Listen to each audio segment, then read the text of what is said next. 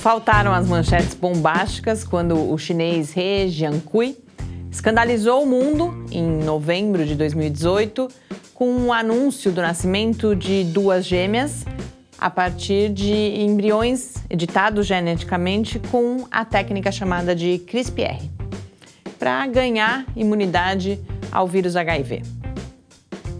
O tempo foi passando e a notícia foi ficando velha. Ela ressurge só quando volta a ganhar contornos espetaculares.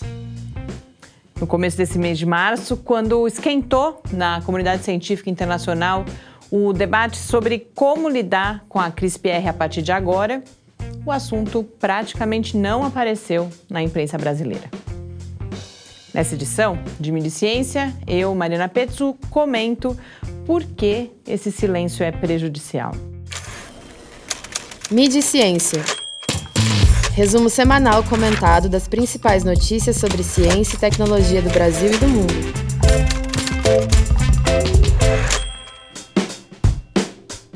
Foi no dia 13 de março que 18 pesquisadores de sete países publicaram na Nature o pedido por uma moratória global para todos os usos clínicos da edição de genoma em espermatozoides, óvulos ou embriões com o objetivo de produzir bebês. Entre os autores dessa reivindicação estão, inclusive, cientistas que ajudaram a criar a CRISPR. O texto alega que a moratória traria o tempo necessário tanto para termos certeza da segurança da técnica, quanto para construirmos um consenso amplo sobre a pertinência da sua aplicação. Entre os riscos, por exemplo, já se sabe que a CRISPR nem sempre funciona como devia e pode provocar danos extensos no genoma. Além disso, um mesmo gene silenciado pode prevenir uma doença e aumentar o risco de outras.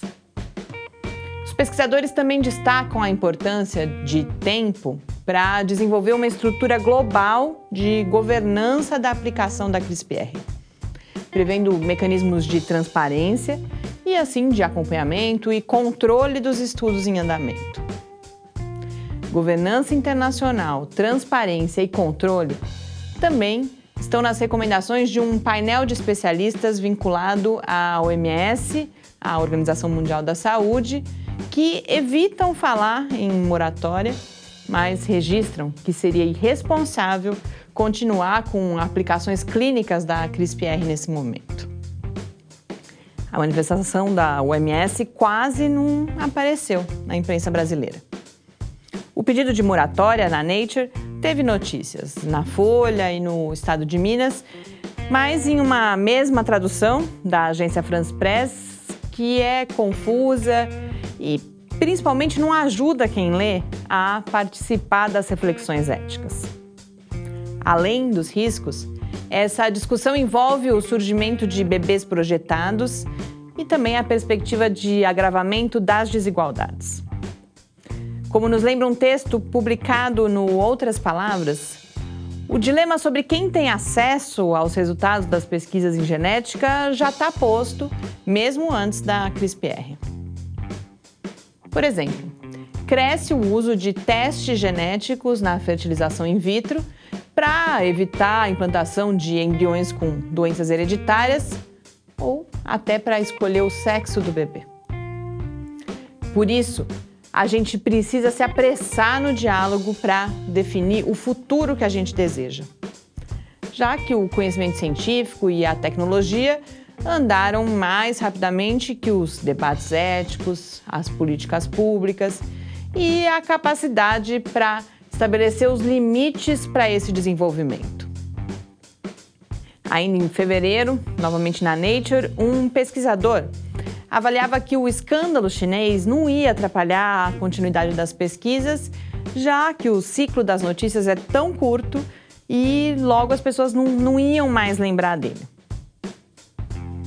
Cabe à mídia refletir sobre as consequências da sua prática. E cabe principalmente a nós lutar contra esse esquecimento.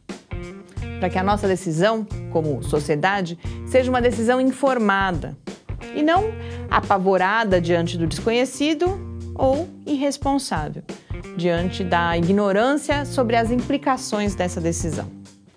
Boas leituras, boas reflexões e até a próxima semana.